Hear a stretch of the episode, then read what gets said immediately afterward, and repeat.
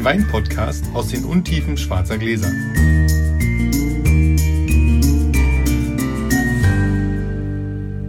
Hallo Sascha. Hallo Felix. Heute in einer ganz wilden Kombination, weil wir haben jetzt wieder vergessen, die großen Gläser von dir mitzubringen, aber wir haben ja noch ein großes Glas. Jetzt kriegt immer derjenige, der raten muss, das große Glas. Okay. Ich würde sagen, wir würfeln einfach direkt los. Bitte. Oh, zwei. Deine Chance. Da, da, da, da. Auch zwei. Pasch. Fünf. Vier. Ich arbeite mich ran. Du arbeitest dich ran. Ja, ja. Ich nehme die Gläser mit. So, der Sascha mag keinen Silvaner und der Sascha mag keinen Orangewein.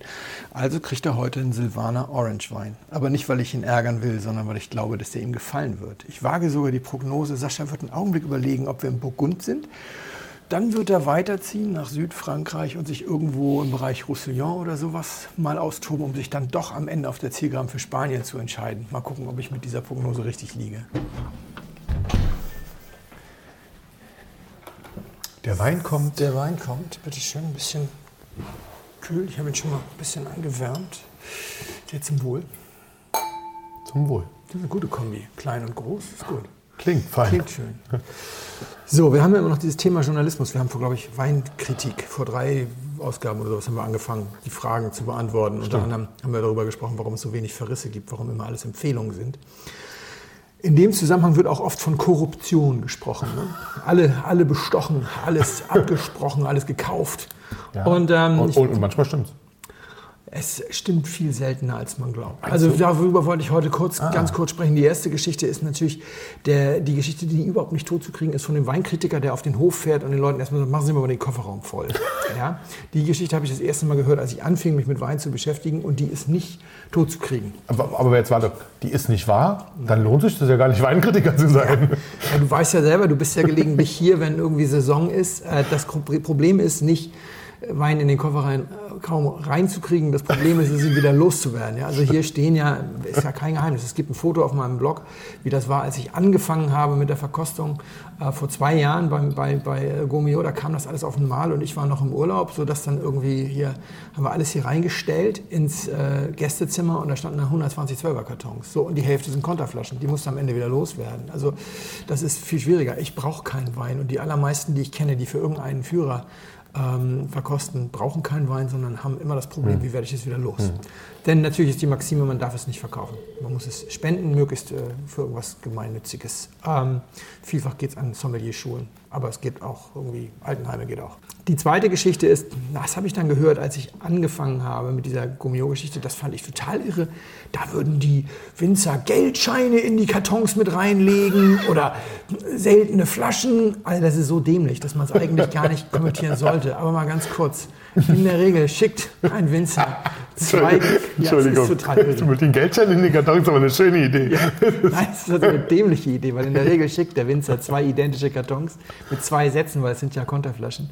Und du machst irgendeinen von den beiden auf. Und wenn du keine Konterflasche brauchst, dann machst du den auch nicht, den anderen mal gar nicht erst auf. Also müssen sie ja beide, müssen das Geld gleichmäßig auf beide verteilen. Also, äh, nein, es ist, weißt du, die Weinwelt besteht aus ganz vielen sehr eloquenten, tollen Menschen, aber es sind auch ein paar echt einfache Bauern dabei. Ja, es ist immer noch ein landwirtschaftliches äh, Thema. Und genauso stellt man sich das vor, wenn der grantelige Bauer nicht so unbedingt die hellste Kerze auf dem Kuchen denkt, so, "Hm, mein Nachbar hat zwei Trauben mehr als ich oder zwei Sterne mehr als ich, dann, ja, hat er bestimmt Geldscheine reingesteckt. so, also, sorry, Ja. bei aller Liebe, natürlich nicht. Bei den Guides ist es sowieso, glaube ich, äh, relativ wenig, äh, wenig möglich. Äh, es gab mal ein schwarzes Schaf. Es gibt immer schwarze Schafe.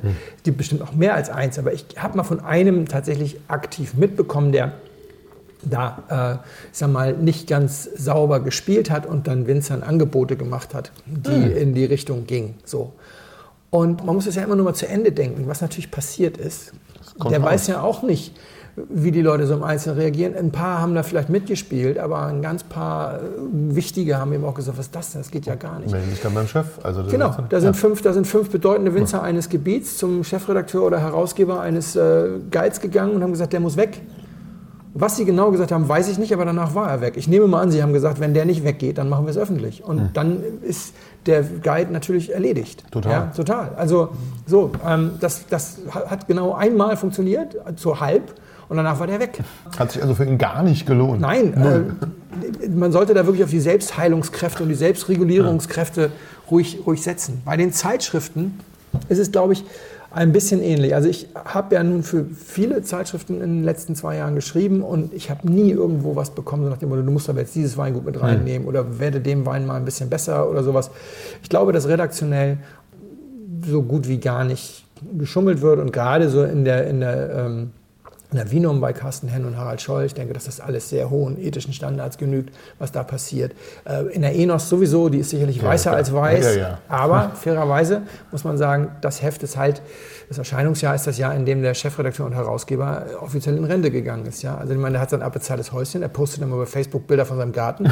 ja, der ist ja Fußballfeld groß. Also das, der Mann hat ja auch zu den besten Zeiten irgendwie war der gut im Geschäft. Und jetzt ist er, hm. ne, als er 67 wurde, hat er dann irgendwie die Enos gemacht braucht jetzt. Braucht, ja, kann brauch blütenweiß sein. Genau, kann blütenweiß sein. Und ähm, ansonsten gibt es aber natürlich auch da schwierige Beispiele. Falstaff und die Aldi-Affäre sozusagen. Ja, ja. Falstaff hat Anzeigen von Aldi genommen. Der Falstaff bewertet Aldi-Werne extrem hoch.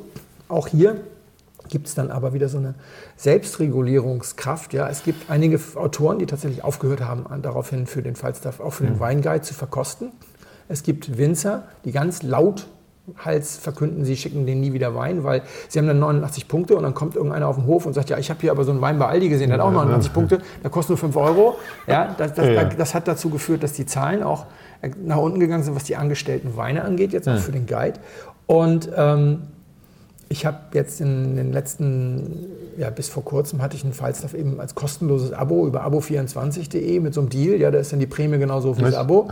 Und dann, und dann kriegst du das halt umsonst, wird direkt auf der Plattform verrechnet, brauchst du gar nicht irgendwie vorher. So, Sehr schön. Und also das heißt, ich glaube, dass sich da auch das durchaus in allen Belangen sich das auch niederschlägt. Mhm. Und äh, der, falls der Falk ein bisschen dabei ist, gerade die Bäckerblume der, der Weinwirtschaft zu werden. Ja? Ähm, wobei er da eben dann Konkurrenz macht, hat, weil die Bäckerblume der Weinwirtschaft gibt es schon, das ist Meininger Selection, die ja ganz offiziell verschenkt wird über Weinhändler. Und deren Aufgabe ist es nur, Punkte und Medaillen zu produzieren, damit mhm. dann irgendwelche Aufkleber irgendwo drauf sind. Aber weißt du, wer dann ab einem gewissen Punkt nicht merkt, dass äh, ja, 89 ja. Selection-Punkte heißt das mit Ach und Kraft trinkbar, der, der merkt auch ganz andere Sachen nicht. Also Insofern denke ich, auch da reguliert sich vieles. Das Einzige, was wirklich komplett unreguliert ist und wo die größte Gefahr ausgeht, ist von Menschen wie mir, muss ich ja mal so sagen. Ich muss jetzt aber auch mal zwischendurch ja. einen Schluck trinken. Du meinst vom Verkosten? Ah, nein, so diese, ich sag mal, dieses Weinexpertenprekariat, Leute, ah. die, eben, die eben nicht irgendwo angestellt sind, sondern die sich jeden einzelnen Euro Umsatz irgendwo zusammensuchen äh, müssen.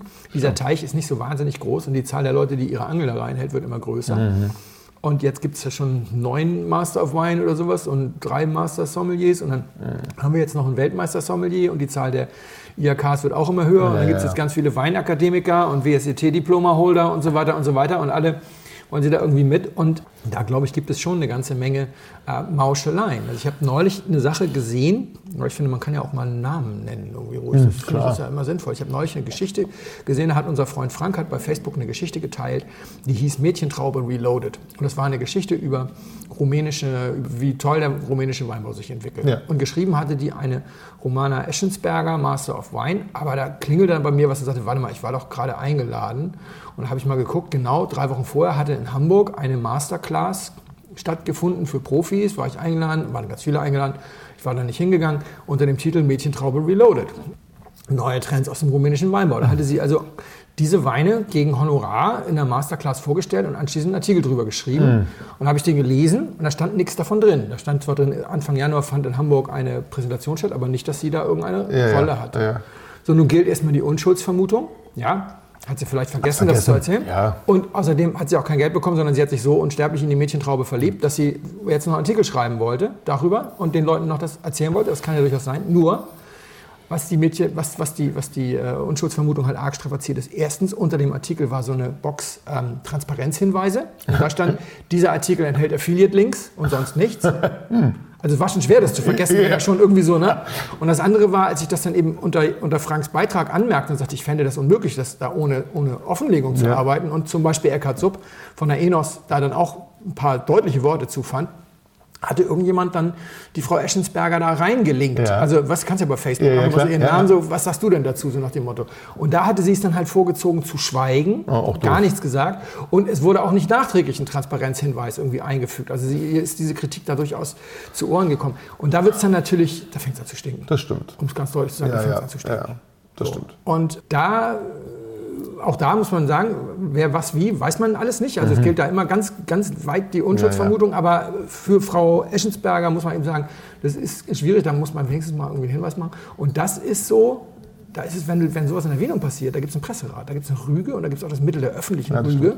Und dann muss die Wienum das sogar noch selber drucken im eigenen Ja, Heft. ja. ja. Das tut richtig Das weh. ist aua, das stimmt. Und äh, die Tatsache, dass die das auch nie müssen, liegt auch daran, dass sie es nie machen. Also, dass sie nicht solche cheesy Dinger machen, sozusagen. Und da ist online halt natürlich schon schwieriger. Und es gibt auch Blogs, in denen kaum ein oder gar kein Post äh, Ja, ja. erscheint, der nicht bezahlt ist. Das ist damit eigentlich kein Blog mehr. Müsste auch als Dauerwerbesendung gekennzeichnet werden im Fernsehen. Gibt es auch Regeln für. Ja, große Instagram-Story auch gerade. Was ist Werbung, was ist keine Werbung und sowas. Ja, also, hm. Und okay, die, die Zeitschriften sind nicht heilig, weil sie diese Advertorials jetzt verkaufen, aber da steht, ja, also Ja, in der ja. Vinum jetzt zwölf Seiten mit Weingutsporträts, ja. obwohl die Vinum ja eigentlich ureigentliche Aufgabe hat, Weingutsporträts so zu machen. Das hätte es früher auch nicht gegeben. Also Advertorials konntest du da schon immer buchen, aber nicht Advertorials, die exakt den gleichen Inhalt haben wie das, ja, was die Zeitschrift das macht. ja, genau. Aber da kann man den Redakteuren, glaube ich, keine Geld verdienen müssen sie alle noch irgendwo. also, ja, und die, die Redaktion sitzt in Deutschland, der Genau. Verlag sitzt in der Schweiz. Ja. Also, um es zusammenzufassen, ich glaube, es wird viel weniger bestochen. Viel, viel, viel weniger bestochen, als irgendjemand glaubt. Ich glaube, dass gerade bei so Punktwertungen so gut wie gar nicht bestochen wird. Ich glaube, dass diese, Viele von den kleinen Winzern haben ja auch gar nicht so viel Geld. Das kommt noch dazu. Ja.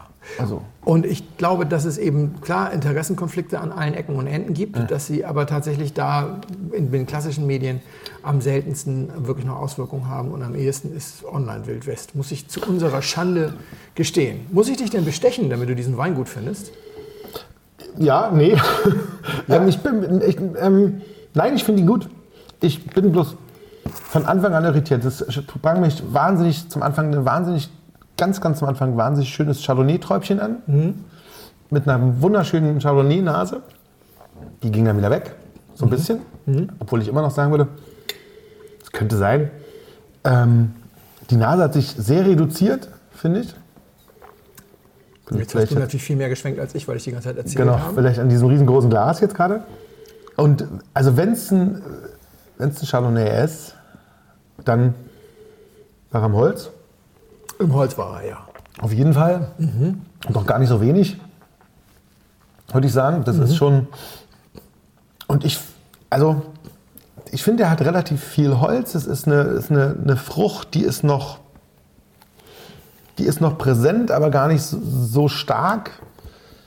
Den Abgang finde ich schlicht, aber nicht schlecht. Ja, also ähm, er ist jetzt nicht sehr also er ist ja gar nicht unharmonisch, sondern ist sehr harmonisch, aber sehr, sehr zart und bleibt ein bisschen, hat aber keine riesengroße Präsenz. Und ist ein, Und wenn es kein Chardonnay ist, was ist es dann? Es ist nämlich kein Chardonnay. ja, das dachte ich mir schon, ehrlicherweise. Nee, ich weiß es nicht. Okay, gut.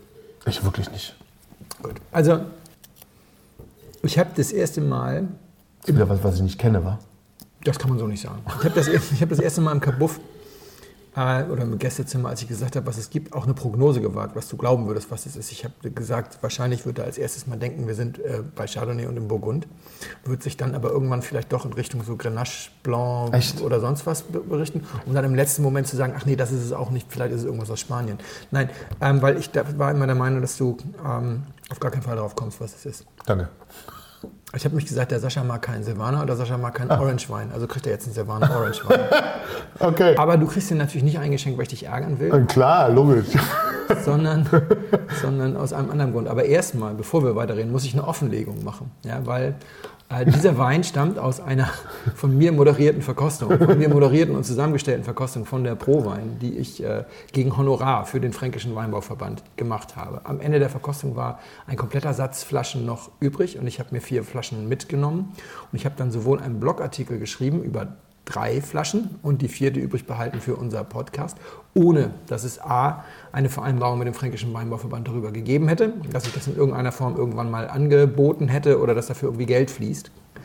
Es ist bereits der vierte fränkische Wein, habe ich nachgeguckt. Damit ist Franken total überrepräsentiert. Ja. Das kann man mir ja vielleicht dann auch glauben, weil ich einfach sehr gerne Franken trinke. Ah. Franken und Rheingau sind, sind Dinge, Rheingau müsste auch überrepräsentiert sein. Ne? Das ist halt einfach auch mein persönliches Thema. Eine Offenlegung ist letzten Endes nur ein Hinweis darauf, warum etwas getürkt sein könnte. Es ist keine eidesstattliche Versicherung, dass was nicht getürkt ist. Man sollte Offenlegung nicht überbewerten. Aber trotzdem habe ich jetzt einfach bei mir auf dem Blog vor einiger Zeit auch eine eigene Seite Offenlegung gemacht. Schreibt da eben drauf, wer mir so Geld gibt aus der Weinbranche. Damit das, dann kann das jeder ja, selber ja, für sich klar, entscheiden. Witzigerweise, es gibt Leute, die lesen das Blog nicht und die hören dieses Podcast nicht, weil sie sagen, der Botmann, der macht ja auch so Moderationsjobs, der nimmt dann auch Geld von, von den Leuten, deren Weine er dann da bespricht. Das sind aber viel weniger als diejenigen, die sagen, ich lese es, weil er Geld Mhm. bekommt, weil es gibt ja so viele selbsternannte Weinpäpste etc., äh, die ne, großen Blödsinn erzählen. ja. Ich halte mich lieber an die, die von denen, die auf den Töpfen, auf den Geldtöpfen sitzen, irgendwie für würdig befunden werden, auch mal irgendwie Einen Euro geschäftlich. zu kriegen, ja, ja. ne, also das. Deswegen habe ich da gar keine Meinung zu. Äh, Manfred Rothe Indigenius 2011 war ein Highlight in dieser Verkostung, muss man auch sagen. Weil es ging um den, das Thema war Orange Wein, wie reift er? So lange gibt es ja noch nicht. Rothe ist einer der allerersten, die überhaupt mit diesen ganzen Quevris zum Beispiel auch angefangen hat. Und deswegen konnte er noch ein paar ältere Sachen stellen. Dieser Wein hier war dann auch, ich glaube, das sind auch die letzten Flaschen aus, seinem, aus seiner Schatzkammer noch oder sowas. Insofern. Das Besondere an dem Wein ist, er ist, also Rote insgesamt, es ist ein Genuss mit Rote über Wein zu sprechen, weil er total undogmatisch ist. Okay. Der Wein ist nämlich zum Beispiel ein bisschen geschwefelt und er ist auch filtriert. Das sind so zwei Dinge, die der Winzer immer äh, entscheidet, bevor er füllt. Will ich das jetzt so füllen oder will ich vielleicht ein bisschen schwefeln? Ein bisschen heißt maximal 30 Milligramm. Das ist also auch innerhalb dessen, was bei diesen äh, Naturweinrichtlinien, glaube ich, erlaubt ist. Kann auch sein, dass da 20 der Grenzwert ist. Ich glaube aber 30. So, aber Filtration geht natürlich nicht. Ich weiß auch, oder ich habe zumindest so gemerkt, er war sehr, sehr traurig. Man hat ihn als Aussteller bei der ersten Raw nicht akzeptiert, weil er eben gelegentlich filtriert. Das ist halt bitter, wenn jemand so lang dabei ist und als allererster in Deutschland ein Quevri aus Georgien importiert hat und Kollegen erklärt, wie man damit arbeitet und so weiter und so weiter. Und dann darfst du da nicht mitmachen, weil Aber das ist ja auch verständlich, dass sie nicht mitmachen lassen. Das ist ein Naturwein, den man trinken kann. ja, den man sogar sehr gerne trinken Ja, mag. ja, also das ich finde, das ist ein ganz also- großer Stoff. Für mich ist das, also für mich ist das ein berührender Wein, dir immerhin ein, ein, ein Wein, den du, den du trinken magst. Ich habe ihn dir auch deswegen eingeschenkt, weil wir neulich ja darüber gesprochen haben. Wir haben bei dir Weine probiert ähm, aus dem Languedoc-Roussillon. Du hattest die neu gekauft, sag mal schnell, das war der kleine und der große von La Paira. La Paira, genau. La Paira weiß, muss man dazu Genau, sagen. weiß. Also Blanc, das ist genau. dann Grenache Blanc Viognier, Marsan Roussan, Mhm. das komplette südfranzösische Geraffel. Und du magst das sehr gern. Du trinkst auch gern Domaine de l'Horizon, was ja noch ein bisschen wilder ist, so L'Esprit Blanc und solche Sachen. Und ich habe da mit dir gesessen und ich habe gesagt, ich kann es nicht verstehen, dass du keinen Silvaner magst, weil ich verstehe ja, dass Menschen, die sowas wie L'Esprit Blanc trinken, Das, äh, generell keinen deutschen Wein trinken und sagen, das ist mir zu süß. Aber dass jemand dann Riesling-GGs von Keller trinken mag, aber keinen Silvaner, das ist absolut Ausnahme. Ja, weil normalerweise, wenn die Leute dann noch deutschen Wein mögen, dann ist es fränkisch trockener Silvaner. Und du nicht. Und deswegen habe ich ja auch angedroht, ich würde nicht damit aufhören. ähm, und bei diesem Wein ist es jetzt so, um mal dazu erzählen, wie er, wie er gemacht ist. Er ist tatsächlich, weil Rote noch einen wirklich wilden Wein macht, den du dann auch nicht mögen würdest, nämlich den Quevri, aus dem Quevri, aus der großen georgischen Tonamphore. Dieser hier ist einfach exakt gemacht wie sein Pinot. Also gleiche Art von Gärgebinde, also offene Bottiche. Drei, Wo drei bis vier Wochen Maischegärung in offenen Bottichen. Dabei verliert er natürlich noch ein bisschen Alkohol, was ja beim Weißwein auch für uns so ganz ja, angenehm ja. ist. Wir finden das ja ganz angenehm. Äh, dann geht er auf eine Korbpresse, wird aber nur minimalst gepresst, weil sonst zu viel Gerbstoff ausgelaugt ist. Ich habe in dieser Verkostung verschiedenste Weine gehabt. Die allermeisten sind nicht gepresst. Einer war mit 0,3 Bar gepresst. Das ist wirklich wenig und hatte so monströs mehr Gerbstoffe als die anderen. Hm. Das, ja, ja, also da muss man wirklich aufpassen. Also ein bisschen auf der Korbpresse gepresst und zieht dann um ins Tonneau. Je nachdem, wie groß die Ernte ist, sind es entweder drei oder vier. Es ist Erstbelegung, Zweitbelegung, Drittbelegung und wenn 2000 Liter da sind, dann Viertbelegung. Also das heißt, es ist gar nicht so viel Holz. Es ist ein neues, ein zweites, ein drittes. Bei der Füllung wird dann aber noch entschieden, ob er wirklich alle Fässer auch haben will. Vielleicht geht auch mal ein halbes weg oder ein ganzes geht raus oder sowas. Es wird nicht stumpf zusammengeschüttet. Es wird küvettiert. Allerdings ähm, dann nicht nochmal lange irgendwie als Cuvée äh, liegen gelassen, sondern es wird dann bei Füllung unter Umständen filtriert geschwefelt. In diesem Fall beides. und äh, dann gefüllt. Und kostet so äh, Ende Hälfte 20, also 28 oder, oder sowas. Und es gibt von dem Wein eigentlich immer ein, zwei, drei Jahrgänge im Verkauf. Also wenn du jetzt hingehst, kannst du halt, kannst du halt 17 dann nicht so und häufig 16, los, das weil ja, es ja. gar nicht so schnell geht. Was erstaunlich ist, ja, was erstaunlich ist, wenn es dann gereift ist, reißen es ihm die Leute natürlich nachher wieder aus den Händen. Hm. Äh, Der Zwölfer, den gab es schon nur noch aus Magnums in unserer ähm, Verkostung. Dieser, dieser Flight war ein absoluter Traum und das macht auch richtig Spaß. Äh, sich mit dem Mann über Wein zu unterhalten, weil er total undogmatisch ist und unheimlich viel weiß einfach. Jetzt riecht er. Das Glas leer ist. Tja,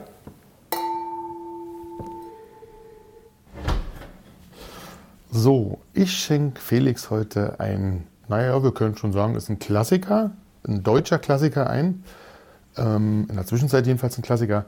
Bernhard Huber, Schlossberg Chardonnay R, Reserve 2010. Das sollte eigentlich sehr, sehr schön werden. Ich bin gespannt.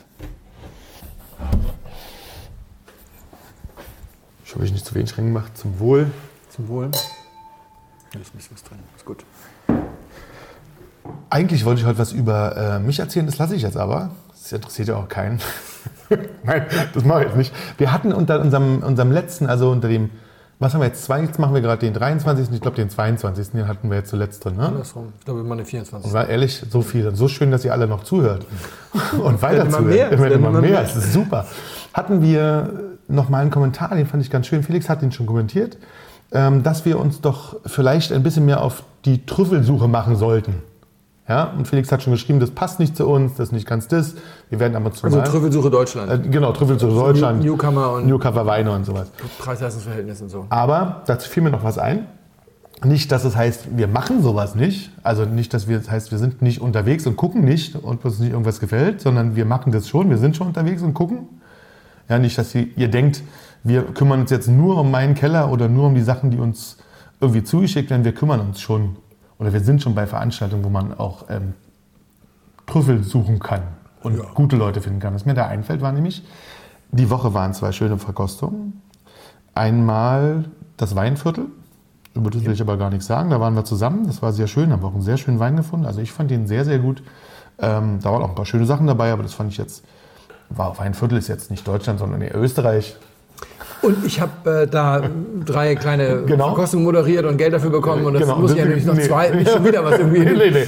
ähm, und dann war ich danach auf der Generation Pfalz und das waren alles Jungwinzer und es war wirklich spannend. Da war ich bin, bin dann hin, habe ähm, mich sehr gefreut über die Einladung, ähm, bin hin und habe mir auch so vorgenommen, wie ich dann da so durchmarschiere und was ich mir so angucke.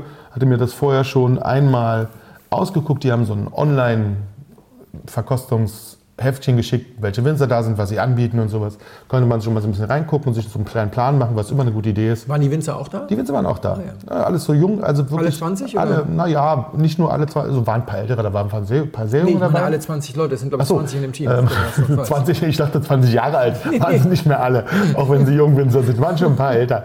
Ähm, nee, jetzt ein paar haben gefehlt. Jülk galt auch nur als eine Generation, der war, nicht, der war nur in Köln dabei, der war hier nicht dabei. Also es waren nicht alle da, aber es waren Ja. eine Menge da. Und ähm, man muss ehrlicherweise sagen, es war insgesamt sehr überraschend, weil alles ziemlich gut war. Also durch die Bank weg, das hatten wir aber schon, glaube ich, ein paar Mal, dass es in Deutschland eigentlich gar keine schlechten Weine mehr gibt. Ja, so richtig, so richtig schlechte. Oh, da könnte ich jetzt Sachen erzählen. Naja. also, also die meisten Sachen sind irgendwie trinkbar. Ja. Und in der Zwischenzeit, bei den, bei den Leuten, die da waren, waren da keine richtig schlechten Sachen dabei. Und ein paar Sachen waren wirklich herausragend, muss man sagen. Also einer fiel mir ein, den, den hatten wir vorhin schon gerade kurz gesprochen. So intern war Herr Scheuermann, ein junger Winzer mit so ein bisschen so Bart wie ich, sehr viel jünger, eine Hornbrille würde ich sagen. Ein bisschen hipstermäßig. Ein bisschen hipstermäßig, ja, ja. Der macht diese, der macht diese Orange-Weine in den schweren Steinflaschen, Genau. in diesen schweren Steingutflaschen. Und- den habe ich schon mal entweder bei einer Generation Pfalz oder Generation Riesling-Geschichte verkostet. Das war sehr gut, ja. Und das war alles wahnsinnig gut, was er da hatte. Und besonders gut war sein Riesling Reserve Reiterpfad 2014 hat er dabei gehabt. Eine absolute Bombe. Ein, wirklich ein Prachtstück von Riesling. Unglaublich gut. Und ähm, für 25 Euro. 2,14 jetzt. Also wirklich, wo du sagst, also ja, ist jetzt kein, also er den jetzt nicht als GG klassifiziert, kann er nicht, weil er nicht im VDB ist. Doch, du darfst. Ja, kannst- ach so, stimmt, ja, ja. Kannst du machen. Nein, aber, aber, Aber also- 25 Euro ist ja trotzdem für die meisten Weingüter schon. Also ist ja aber auch wirklich, der liegt lang und den macht er, aber die, also alles andere liegt so bei 7, 8 Euro und das war alles herausragend. Ja, also wirklich durch die Bank weg. Also für das, was er da angeboten hat. Und es war auch bei vielen anderen so. Und es ist total schön zu sehen, dass, dass man immer, dass die jungen Leute sich so super entwickeln, wie, hinter, wie die hinterher sind und wie die ihre Weine erklären und wie die überzeugt sind von sich. Ja, das ist wunderbar zu sehen. Das hatten wir auch bei der kleinen ähm, Verkostung, äh, was war das, Vicampo. Bei der Vicampo-Verkostung waren auch so ein paar junge Leute und die haben auch wunderbar ihre Weine verkauft und waren äh, da sehr schön überzeugt und haben das äh, gut verpackt und äh, haben uns sehr schöne Sachen gemacht. Also was wir machen, wir sind, oder ich mache das, du ja auch, wir sind schon unterwegs und suchen schon nach so Trüffelsachen, die wir dann auch mal in unsere Keller aufnehmen oder ich in meinen Keller. Und auch um zu schauen, was sich entwickelt, damit wir nicht nur, also es macht ja nicht viel Sinn sozusagen immer nur die ganz großen Sachen zu kaufen, von denen alle sagen, sie sind bombig und mega und die muss man haben. Dann macht das Trinken im Weinkeller auch irgendwann keinen Spaß mehr. Das ist so. Aber es ist, nee, aber wir haben ja schon drüber gesprochen, wenn du die Gelegenheit dazu hast, ist okay. Aber die Frage ist ja immer, wann gehst du an deinen Keller ran? Also bei mir ist es jetzt tatsächlich so, ich habe das neulich völlig verschwenderisch gehabt. Ich hab, wollte ein, ein Glas Wein trinken und habe drei Flaschen aufgemacht. Nein, das wir, ja, das kenne Nicht, ich. nee, nee, nicht, weil sie schlecht waren, sondern, sondern ähm, ich habe im ersten Jahr äh, von der Nahe viel zu viele Sachen dann eingelagert, weil ich dachte, ich kannte die Betriebe aber auch wirklich alle Mhm. noch gar nicht. Und mal so ein bisschen mal so gucken. Und dann war das jetzt Göttelmann. Göttelmann ist ein sehr ordentlicher Betrieb. Und dann habe ich drei Weine von dem dann gehabt und jetzt habe ich so gedacht, ich muss jetzt vielleicht doch mal auch ein paar von den Sachen dann rausnehmen. 16er Weine trinken sich jetzt sehr gut. Also wenn wir nicht über große Gewächse Ja, ja. reden, sondern über so die Mittelgewichte, die trinken sich wahnsinnig gut. Und dann mache mach ich das halt jetzt teilweise so. Dann willst du dann auf dem Mittwochabend ein Glas Wein trinken und dann machst du halt alle drei Konterflaschen von Göttelmann auf Hm. und probierst jeweils ein Drittelglas. Die- Dieses Mal, die waren sehr gut, deswegen habe ich dann am zweiten Abend auch noch irgendwie ein Glas. Also, und danach geht der Rest dann tatsächlich äh, in. So, Ja, ja. Also, und dann ich muss das deswegen nichts mehr kaufen in dem Segment. Was ich im Moment kaufe, kommt entweder nicht aus Deutschland oder ist GG.